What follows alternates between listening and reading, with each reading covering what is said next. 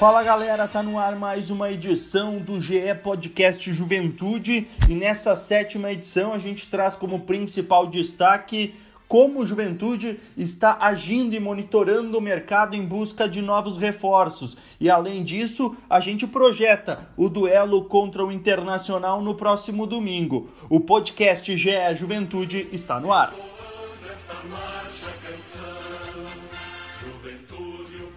Fala torcedor jaconeiro, tá no ar mais um podcast do GE do Juventude nesta semana para projetar a próxima rodada, confronto contra o Internacional no domingo às oito e meia da noite, mas também para falar sobre as negociações do Juventude que ainda busca se reforçar para a sequência do campeonato. Meu nome é Roberto Peruso e vou estar junto com o repórter Pedro Pretucci da Rádio Gaúcha e também do Jornal Pioneiro Fala, Petrucci.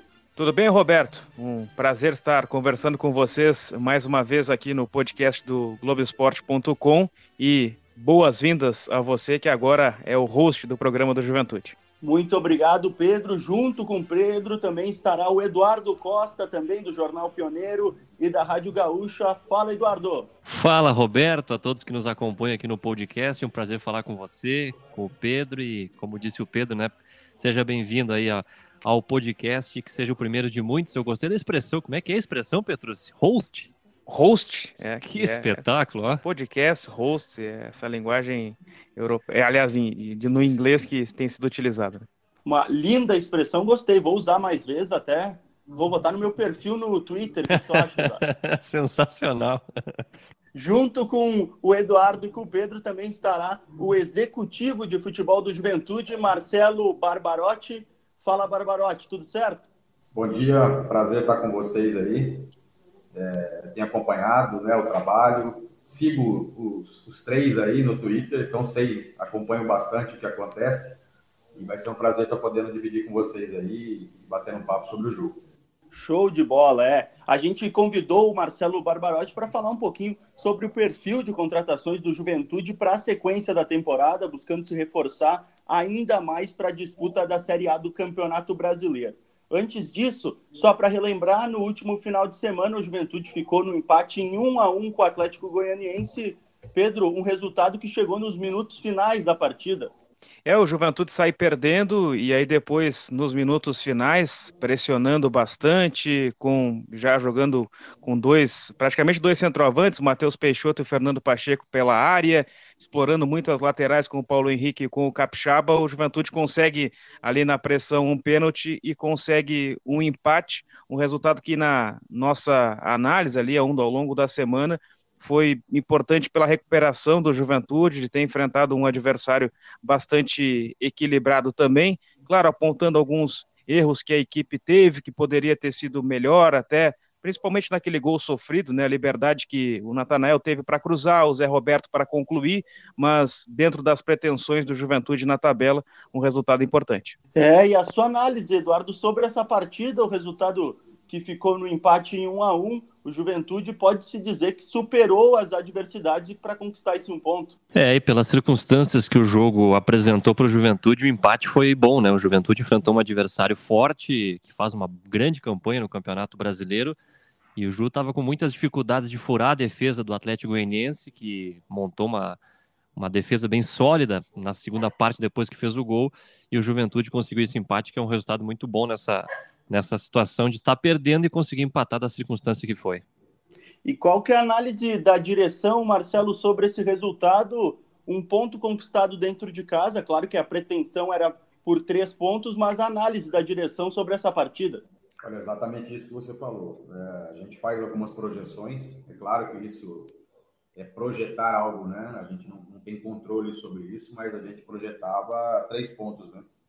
Era esse retorno, como a gente projetava ter pontuado também no Nordeste, né? Mas a circunstância do jogo, basicamente isso que vocês abordaram agora, é a maneira como foi. A gente teve que se atirar, né, para cima do Atlético. E o Atlético é um time extremamente competitivo. Né?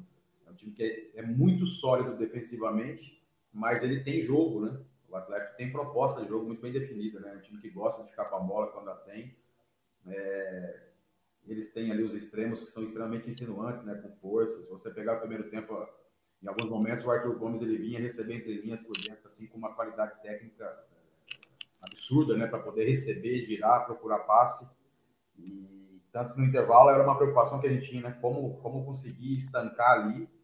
Né, a gente consegue, é, o Marquinhos muda o posicionamento ali, a gente consegue melhorar um pouco e acaba tomando gol, que é um, que é um, se você olhar o gol assim desde o nascimento, né, da jogada, é, foi desencadeando erros, né? Então você vai buscando erro, erro em cima de erro, que é normal, né? Para se tomar um gol, normalmente tem que ser rápido.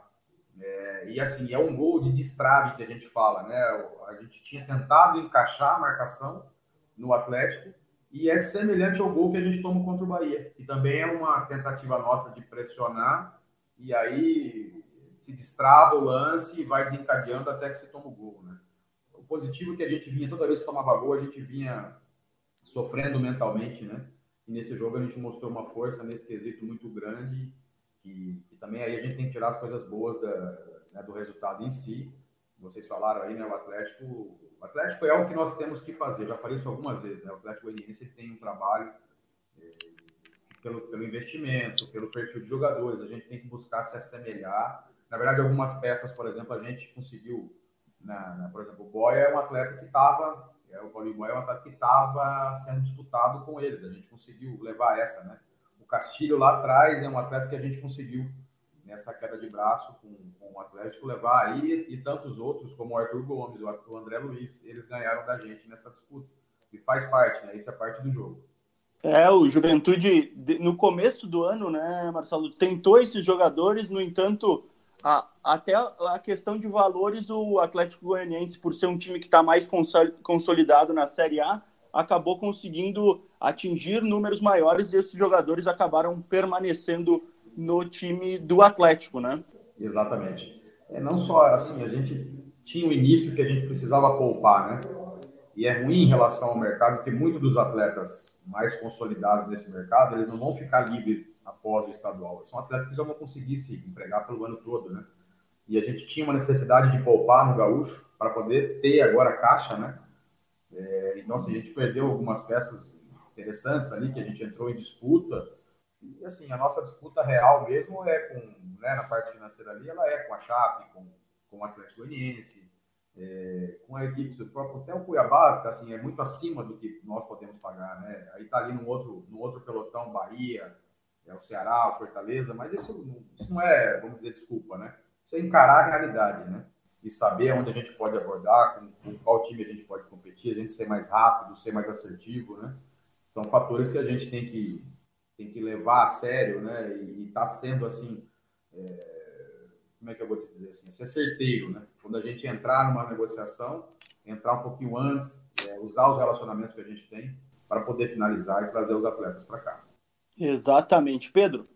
Marcelo, até para fazer uma, uma introdução assim sobre a tua chegada ao Juventude no início do ano, é, qual foi a tua ideia de construção desse departamento de futebol, além da montagem do grupo? Porque, claro que a gente, no dia a dia, jogo após jogo, observa resultado, jogador que está chegando, jogador que está saindo, mas qual é a tua ideia de construção do departamento de futebol? O que o Juventude pode colher, quem sabe, daqui para frente, pensando em um, dois anos, a partir desse departamento que está sendo criado? Olha, a gente, vamos, vamos dividir né, a, a pergunta. Em relação ao departamento em si, né, como todo, a gente praticamente aproveitou todos os funcionários que nós tínhamos. É um grupo muito enxuto, né, nós temos um grupo trabalho, né, bem reduzido até do, que é o mercado, talvez até de série B, mas são pessoas muito qualificadas que nós temos aqui em diversas áreas, né? Então, na parte de fisiologia, departamento médico, análise de desempenho, nós não tínhamos análise de mercado aqui é, implantado, né? E a gente começa a, a, construir esse departamento, a gente começa a ter algum tipo de, de cobrança, um tipo de comunicação um pouco mais é, direta, né? Tinha, nós tínhamos alguns gargalos aqui, que às vezes alguma informação importante do departamento médico ficava só no setor, não era distribuído, não, era, não chegava rápido para a comissão técnica poder preparar treino, para poder preparar é, a equipe né, para a semana, para os jogos. Então, assim, são pequenos ajustes né, que a gente foi fazendo. Em relação à montagem de elenco em si, é, assim, eu, eu cheguei no, no, no, início, né, no final de janeiro, no começo de fevereiro ali. Então, assim, a gente mais reagiu ao mercado do que preparou, né? Que é exatamente a maneira que eu não gosto de trabalhar, né? Por exemplo, essa semana, para vocês terem uma ideia, a gente teve uma rodada de reuniões aqui pensando juventude para 2022. Então, assim, quais ações nós vamos tomar, quais desses atletas que estão conosco, que nós vamos fazer o possível para ficar com eles. É, a gente tem um controle, por exemplo, de contratos que vão se terminar na Série A, B, C, para a gente já começar a fazer abordagem em alguns atletas e empresários. Então, assim, esse é o trabalho que eu acredito. Mas na minha chegada, como era uma coisa é, era muito rápido, que tinha tomado decisões, né? Claro que eu faço isso já há algum tempo e eu tenho um controle meu, né? Mas que não é o correto para um clube do tamanho da Juventude, né? Então, assim, a gente começou a preparar isso é, para a Juventude carregar esse, esse trabalho, ser permanente esse trabalho, né? Então, assim, a gente inicia de maneira um pouco mais é, olhando o que a gente tinha, o que a gente projetava que era real para terminar o ano com a Juventude, então a gente começa a fazer algumas saídas, algumas chegadas e, e até assim, e, esse, e essa questão da, do nosso investimento, né? o que nós podíamos fazer já naquele momento.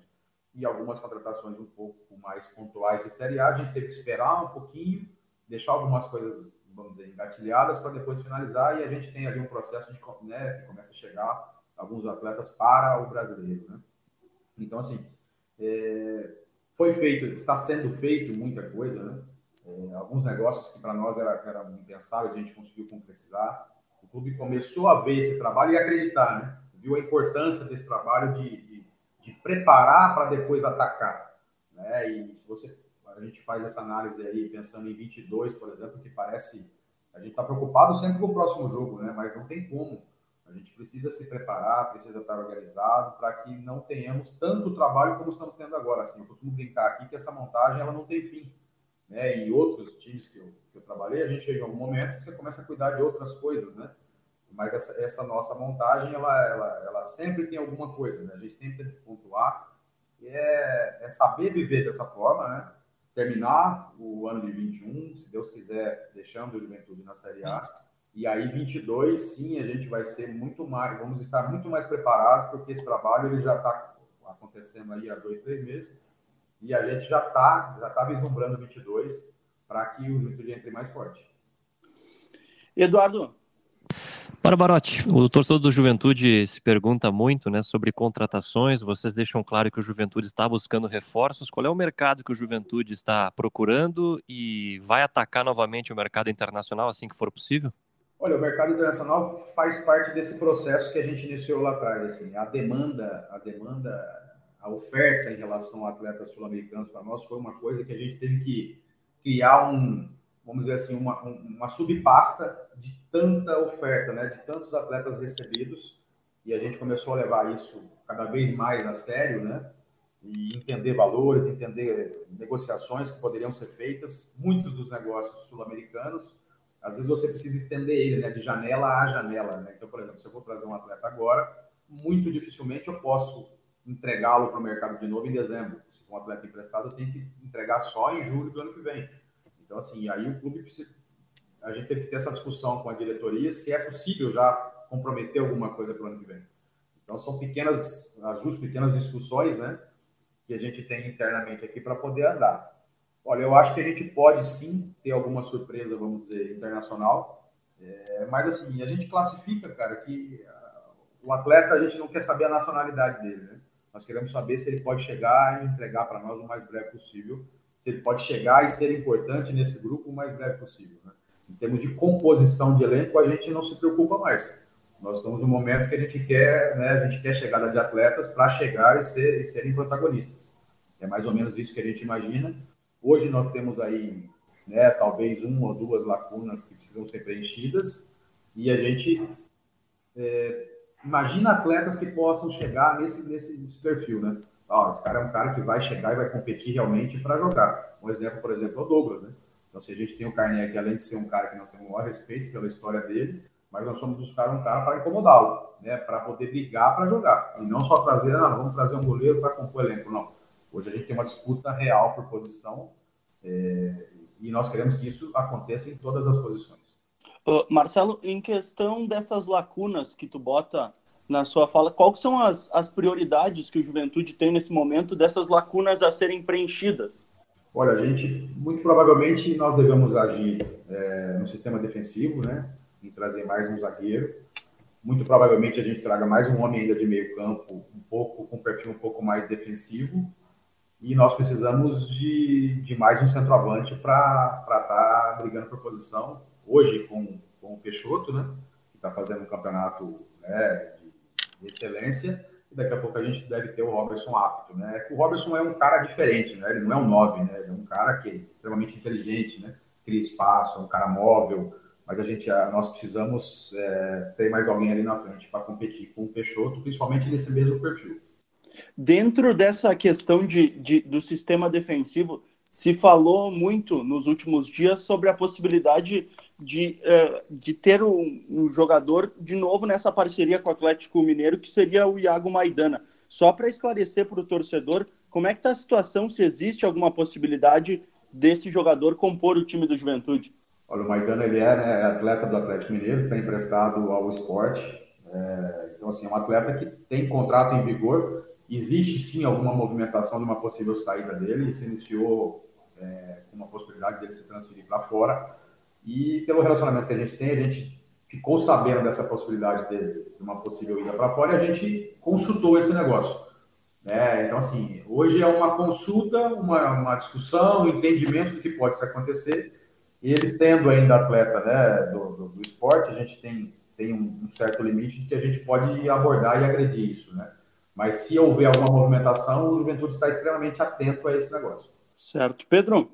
E, e, Marcelo, essa busca pelo centroavante, o Juventude teve muito próximo de contratar o, o Nicolás Bland antes de começar o Campeonato Gaúcho. A busca é por um jogador desse patamar também, até no aspecto financeiro? Olha, é, realmente, assim, eu não falei acho que poucas vezes sobre esse assunto, o Bland, né? A gente praticamente fechou esse negócio, né? Foi um negócio de um trabalho árduo aí de pelo menos uns 50 a 60 dias, né? discutindo com a direção do Colo-Colo, discutindo com o representante, com o próprio atleta. É na noite anterior que praticamente ventilou né, a situação que ele estaria fechado. Eu conversei com o Blanc de mais de 30 minutos. Né? A gente discutiu a cidade de Caxias, discutiu formação tática do time, como o Marquinhos pensa, a gente marcou uma, uma ligação do Marquinhos com ele. Assim, realmente a, a situação ficou praticamente fechada e aí por pequenos fatores, né, até a questão de saída do país, né, a gente tinha ali talvez 48 horas para regularizá-lo. Ele estava no Chile, teria que ir para Buenos Aires, pegar a documentação, porque ele tinha que chegar aqui com uma documentação na mão para poder dar tempo. Né? E hoje, por exemplo, aconteceu agora recentemente com a Chape, a Chape fechou com um desábato e não tinha como o jogador sair da Argentina por vias aéreas, né? Ele tinha que, tem que requerer uma, é um pedido junto à embaixada para poder atravessar a terrestre. Então, assim, a Chape acabou também perdendo esse jogador agora, que acabou acertando com o São Lourenço, se eu não me engano. Então, assim, é o que aconteceu no momento, é, e a gente acabou não trazendo. É, e sim, a gente busca. É difícil a gente colocar assim esse. Por exemplo, o Band ele está numa outra prateleira, né? Mas a gente quer trazer alguém com histórico, né? Assim, para poder, poder competir. Hoje, cara, nós temos um dos principais jogadores do campeonato, né? Nós temos um respeito absurdo pelo que está acontecendo com o Peixoto. Não é, eu cheguei ali alguma coisa e falar, ah, o Juventude não está, não está satisfeito. Como que nós vamos estar satisfeitos com o cara que está fazendo isso, né? É, o que nós precisamos é, por exemplo, em algum momento do jogo, o Marquinhos ter uma opção, né? Poder rodar ali, até a questão de desgaste do atleta, né? mudar daqui a pouco a característica desse atleta lá na frente. Então, assim, é realmente qualificar, mas com muito respeito com quem está jogando e entregando muito para nós. Eduardo. Você falava na primeira resposta, é, resposta sobre projetar 2022, já, umas, já são conversas entre vocês sobre isso, só tem algumas coisas que estão pendentes, né? O próprio fato do Juventude não saber se vai estar na Série A no ano que vem e também a atual gestão no final dessa temporada encerra o mandato do presidente Walter Dalzotto Júnior. Como é que vocês estão planejando isso sem saber quem vai ser o presidente e sem saber se o Juventude vai estar na Série A? Olha, isso com certeza faz parte das nossas discussões, inclusive o Barbarotti. O Barbarotti tem contrato até o dia 31 de 12 de 21 e junto comigo nessa reunião estava né, outras pessoas que também se encerram o contrato. Agora, nós somos funcionários do clube e o Juventude não, não é porque não vai estar o Barbarotti, o Walter ou o Pioner, que o Juventude não tem que ser pensado para 22. Né? Isso é responsabilidade com a instituição. Então, sim, a gente mapeia atletas para dois cenários. A gente mapeia atleta que daqui a pouco ele pode ser útil e, e financeiramente ele pode ser tá no nosso bolso para 22, sendo A ou B e algumas situações, lógico, que a gente não pode finalizar, não sabendo onde nós vamos estar. Né? A gente com certeza vislumbra e a gente está entregando isso. Se nós mantemos o nosso percentual de aproveitamento, a gente vai permanecer na Série A. Isso é muito discutido aqui. Agora nós temos que ser extremamente responsáveis com o clube, né? Hoje nós somos funcionários, estamos recebendo não só para tocar o que está acontecendo, mas parte do trabalho é planejar 22 e, e mais à frente, daqui a pouco fazer contratos que que caibam no nosso bolso, que pode se estender a 23 e pensar em ativos para o clube. Isso é, acho que é responsabilidade com o nosso trabalho. Uh, Barbarotti, dentro da, da projeção que vocês têm do elenco, uh, o, nos últimos dias o Marquinhos retomou, com, voltou a contar com a presença do, do João Paulo. Tanto, tanto é que no treino de ontem, que a gente pôde, no treino desta quarta-feira, aliás, a gente teve a presença dos jornalistas, a gente pôde acompanhar e o João Paulo acabou treinando em separado. Qual que é a situação do atleta? Se é um jogador que o Marquinhos ainda tenta contar para o restante da temporada? A questão do João Paulo, cara, assim, ela lá um pouco antes dessa situação do Goiás, ela já tinha acontecido, né? O Goiás lá atrás. E aí foi feita uma reunião, foi feito um pequeno ajuste aqui, é, até uma melhora salarial para o João. E aí se estancou o tema. Não se falou mais na questão Goiás. Depois o tema voltou voltou a questão do Goiás e, e, era um contrato mais longo e tudo mais assim. O João é um cara que entregou muito, né, nesse período aqui pela Juventude e entendeu-se que ele ganhar mais um ano de contrato, ganhar uma melhora salarial, isso seria uma, uma, um prêmio para ele, né? E aí acabou se aceitando. Né? Ele falou, João, realmente não está liberado e tal. É, existiu lá a conversa do representante dele, do, do, próprio Goiás. Até o Goiás, pessoas do Goiás ligaram, né? ligaram para o Pioneer e ficou, vamos dizer, apalavrado isso. Né? O, Juventude não pediu nada em troca disso, ele pediu um real. Então, ficou-se o Goiás de formalizar essa proposta, tanto para o atleta como para o Juventude, e isso acabou se estendendo. Ah, vai chegar amanhã, vai chegar daqui a pouco, e isso nunca chegou. E nesse meio tempo, o João, o João procurou o Marquinhos, e não lembro a partida exatamente, mas ele pede para ficar fora, né, que estava nesse meio dessa negociação e tal, e acabou ali ele perdendo, vamos dizer assim, ele foi para o fim da fila, né? É, e ele sabe disso. E existe hoje uma, uma, uma, situação de como entender tudo isso. Então, assim, ele não, como é que eu vou te dizer? Ele não está treinando em separado, né? Ele não, ele não participou da, da, da atividade principal do treino, mas ele está com o grupo, ele participa de tudo aqui, né? Ele, ele frequenta todas as atividades do clube. Ali a questão de colocar ou não em determinado trabalho é até por encaixe em número de peças, né? Você lembrar ontem, eu acho que fica outros dois, dois ou três atletas ali também, o Alisson estava ali, né?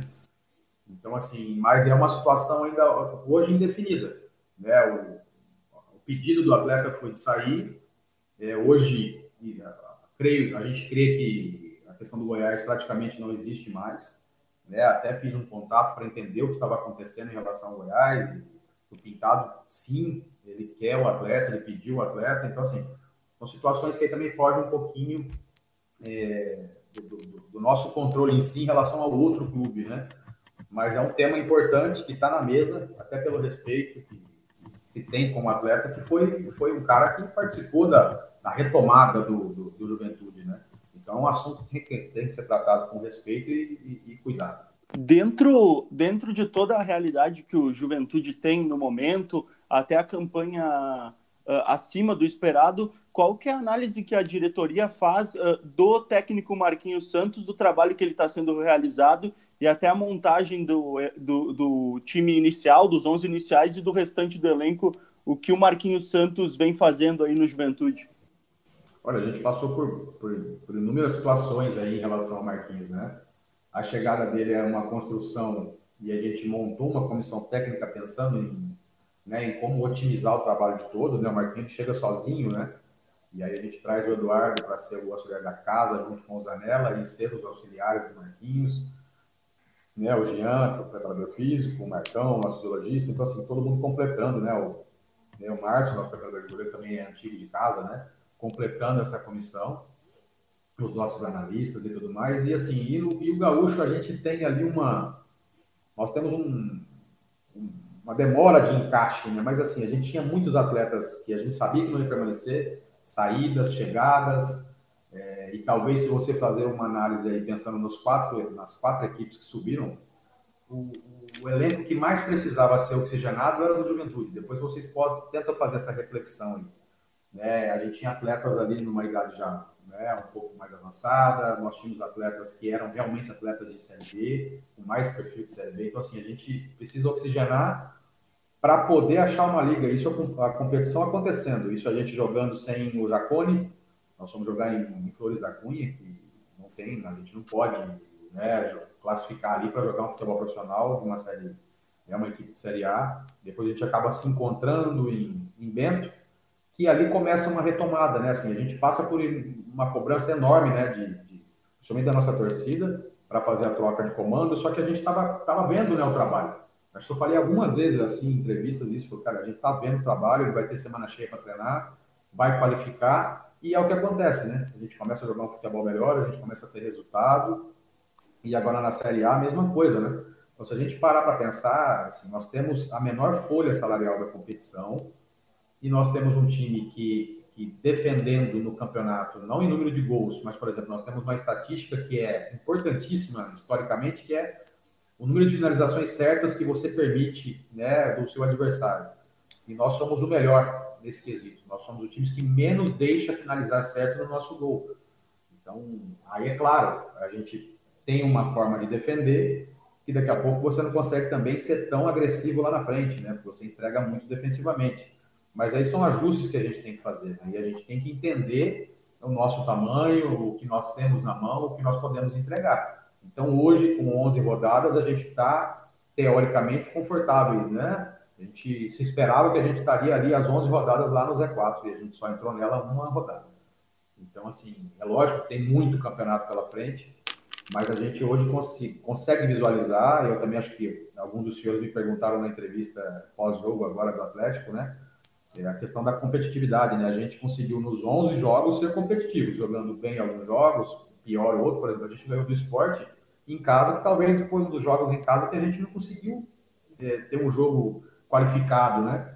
No primeiro tempo demora achar um encaixe, e aí no segundo tempo a gente tem um ajuste tático ali, que o Marquinhos foi muito bem, e a gente muda o jogo e vai lá para vencer. É, e teve jogos a gente jogar bem em alguns momentos, por exemplo, o Palmeiras, eu acho, no primeiro tempo a gente tem momentos muito bons e depois perdeu a mão do jogo, né? Então, assim, é entender muito o adversário que vai jogar, a gente tem feito isso muito bem, tem estudado muito bem os adversários, é uma construção aqui da comissão, né? O Marquinhos, o Eduardo, o Zanella, o Josué, o Luan, os nossos analistas, né? E é muito nítido que a gente consegue ser competitivo, né? A gente consegue encaixar, consegue às vezes ser agressivo, né, contra alguns adversários, que a gente, se a gente olhar a dupla, a dupla Grenal, o tamanho do investimento dos dois, e hoje nós somos a melhor equipe da competição do, do estado, né? Marcelo, falando sobre o teu perfil como um gestor do, do Juventude, eu vou citar um, um, ponto de uma entrevista tua que foi sobre as substituições a gente na crítica estava notando uma demora para dar uma resposta em alguns momentos das partidas, principalmente no segundo tempo, né, quando as coisas começavam a mudar. E aí você comenta numa entrevista que teve essa reunião do departamento de futebol para cobrar da comissão técnica uma maior agilidade nesse sentido. E normalmente nessa rotina do, do futebol, as entrevistas do dirigente, do treinador, por muitas vezes elas são de proteção, ou ao próprio trabalho, ou ao trabalho de uma forma geral, do clube. E eu tenho notado, e esse exemplo que eu citei, mas isso aconteceu outras oportunidades, que isso não tem existido no Juventude. Tem um executivo que é o responsável pelo departamento de, de futebol, além dos uh, dirigentes políticos, e que existe uma cobrança, e citar essa cobrança não é nenhum problema. Isso é, é do teu perfil? Isso foi algo determinado pela juventude, conseguir lidar dessa maneira com as coisas e deixar isso claro sem que isso seja um problema? Olha, eu acho assim que é, vamos dizer, transparência, né? Verdade. É lógico que tem coisas que a gente tem que preservar, é, tem coisas que a gente tem que, tem que ter cobranças internas, mas assim, a torcida, a imprensa, de maneira geral, ela precisa saber o que está acontecendo, né? Eu acho que algumas vezes, não só aqui no Juventude, mas em outros clubes que eu trabalhei, eu fui elogiado por esse, por isso, tipo de, de informação, esse tipo de coisa assim. Cara, eu, eu acho que hoje, pela, as informações são tão rápidas, né? A gente sabe, a gente sabe o que a torcida pensa, a gente sabe o que a imprensa está tá sabendo. E assim, e as pessoas precisam saber, pra você ter uma ideia, assim, todo pós-jogo, não, não depois do jogo em si, mas no outro dia, né? Com a cabeça mais fria, todo mundo, porque pós-jogo a gente sabe que às vezes a gente sai nervoso, a gente né, tem tantas pessoas equilibradas que na hora do jogo ali perde a mão, né? Então no pós-jogo a gente tem uma, uma, uma reunião de comissão técnica para pontuar, né? Para a gente elogiar o que foi feito muito bem, para a gente cobrar o que não está sendo feito bem. E eu acho que não, eu não vejo como exposição, né? Eu vejo como falar a verdade, né? Como a realidade. Eu nunca vou, vou colocar aqui um ponto, né? uma, uma coisa para denegrir a imagem de alguém, né? Mas assim, a gente pontuar que nós estamos abordando certo tema, eu acho que é dar quase uma satisfação para a nossa comunidade em geral, né? Que vê futebol, que acompanha futebol. Quantas pessoas estão em casa vendo coisas ali e falam assim, gente, será que ninguém no juventude está vendo que isso está precisando ser feito, sendo mudado? Não, está vendo sim, e a gente precisa sim mandar essa mensagem para essas pessoas que a gente está agindo e está tentando buscar soluções. Eu vejo dessa forma. Eduardo, a questão já, vamos projetar um pouquinho do Juventude que deve entrar em campo no próximo domingo contra o Internacional. A ideia do Marquinhos Santos é a manutenção, pelo menos para esse jogo, dos três volantes, né? É, tem que ver também a situação do Matheus Jesus, né, que até foi preservado nesse último jogo pela questão do desgaste físico, né, não, não iniciou a partida, né, ficou no banco de reservas, é uma possibilidade, a ideia de jogo do Marquinhos, ela está estabelecida e ele vai é, dar sequência, né, porque vem fazendo bons jogos assim, é uma ideia que foi encontrada durante a competição, então é algo que pode ser mantido para esse confronto que é fora de casa contra um adversário fortíssimo que é o Inter. Exatamente. Para esse duelo, Pedro, a gente tem a possibilidade, já que treinou durante a semana, voltou a treinar com o grupo do Paulinho Boia. É, o Boia ficou fora da partida contra o Atlético Goianiense por um desconforto no joelho, passou por exames, não foi identificada a lesão e ele voltou aos treinos, né? Então, um jogador que foi importante para a Juventude, especialmente naquele jogo contra o Grêmio, né? Fez um golaço, teve uma grande participação, chegou e, e, assumiu rapidamente a condição de titular. Embora o Marcos Vinícius tenha feito um bom jogo contra o Atlético Goianiense, é mais uma opção ali para o setor ofensivo que tem o Juventude, com o Boia, que é hoje o titular da camisa 11. O Juventude deve entrar em campo, então, com Marcelo Carné, Michel Macedo, Vitor Vitor Mendes, Rafael Foster e William Matheus. Depois aqueles três volantes que a gente havia já comentado aqui, Jadson, também a presença do Elton e também a presença do Elton, do Jadson e também do Guilherme Castilho, com Wesley, uh, Paulinho Boia ou Marcos Vinícius e Matheus Peixoto. Esse é o time do Juventude. Uh, Marcelo, a projeção que o Juventude dá para essas próximas três partidas enfrenta a equipe do Internacional fora de casa, depois tem a Chapecoense em casa e o Fluminense fora de casa. Uh, o que o Juventude pode conquistar nessas três partidas, Marcelo? Olha, a gente. É duro, né? Projeções, né? Que a gente falou lá no início. É... O Inter é um. Né? A gente sabe o tamanho do, do, do clube, o respeito, né? Esse ano vai ser o quarto jogo né? A gente tem lá no Gaúcho é, alguns confrontos, inclusive o último, se eu não me engano, acho que é a última vitória do Inter no, em casa é a, é, a, é a semifinal, né? Então, assim, para nós foi um jogo que foi um pouquinho engasgado, assim, né? A gente vinha fazendo uma partida extremamente equilibrada e aí pequenos erros, né? E erros que depois a gente acabou mostrando que era um problema a ser corrigido, né? de tomar um, dois gols na sequência, aquele que desespero de tomar um gol e querer reagir muito rápido, e às vezes você vai lá e toma o segundo, né?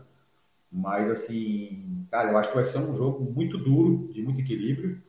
É, depois a gente tem a Chape em casa, que aí você vai fazer uma reflexão, você vai achar que é um jogo é, factível de fazer uma. Ah, nós temos que ganhar da Chape, não. Nós temos que competir muito com a Chape aqui. Se você olhar os jogos da Chapecoense, ela, ela tem feito jogos extremamente competitivos né? E pequenos detalhes, se pegar agora o jogo contra o Flamengo, eles tiveram chance de matar o jogo, né? Contra-ataque ali para fazer um 2 a 0 e depois acabou tomando a virada. Então, assim, o que a gente quer sempre é, é conseguir competir muito e, e, e, conseguir lá, né, ser, ser efetivo, né? Nas nossas poucas chances, às vezes, é chegar ali e fazer o gol. A gente precisa somar, né? A gente vinha de um momento de somar pontos importantíssimos. Daqui a pouco a gente ficou aí os últimos nove pontos, a gente ganhou só um. Então nós precisamos sim somar. Se a gente conseguir fazer aí cinco pontos, seis pontos, seria ótimo para essa sequência nossa. Para finalizar o podcast, eu já agradeço o executivo de futebol do Juventude, Marcelo Barbarotti, pela presença. Muito obrigado pela sua atenção com a gente do Globoesporte.com. Olha, eu que agradeço, né, a conversa em alto nível, é, pensando no Juventude, né, falando do Juventude, pensando nele para frente, a nossa necessidade, lógico, emergencial que está sendo, né, vivendo essa Série A, que para o Juventude uma equipe extremamente tradicional, né, que retornou, e a gente poder fazer uma competição com, em alto nível, com dignidade aí, e a gente né, sonhando e trabalhando para deixar o clube na Série A e ano que vem ser ainda mais forte, mais competitivo. E toda hora que, que vocês precisarem, a gente está à disposição aqui. O clube está de portas abertas para essa discussão. Tá bom? Um grande abraço e conte conosco. Show de bola. Esse o Marcelo Barbarotti, executivo de futebol do Juventude. E para finalizar com a parte dos repórteres, eu vou querer o palpite do Pedro para a partida contra o Internacional no domingo e depois o palpite do Eduardo. Meu palpite é 2 a 2 um jogo de quatro gols e muitas emoções. Eu aposto no 1 a 1 1 a 1 Então, um ponto que o Juventude tomara, traga pelo menos um ponto desse duelo contra o Internacional. Lembrando que as informações do Juventude você pode acessar sempre no Globoesporte.com. Vai lá no time Juventude e acompanha todas as nossas atualizações e também procura o podcast do Juventude no GE. Essa é a sétima edição que a gente está finalizando. A gente agradece a sua audiência e a gente volta na próxima semana. Um abraço, Pedro, e um abraço, Eduardo. Outro. Valeu, grande abraço. Valeu, gente. Um forte abraço para vocês e até a próxima semana, provavelmente na quinta-feira, com mais um episódio do GE Podcast do Juventude. Um forte abraço.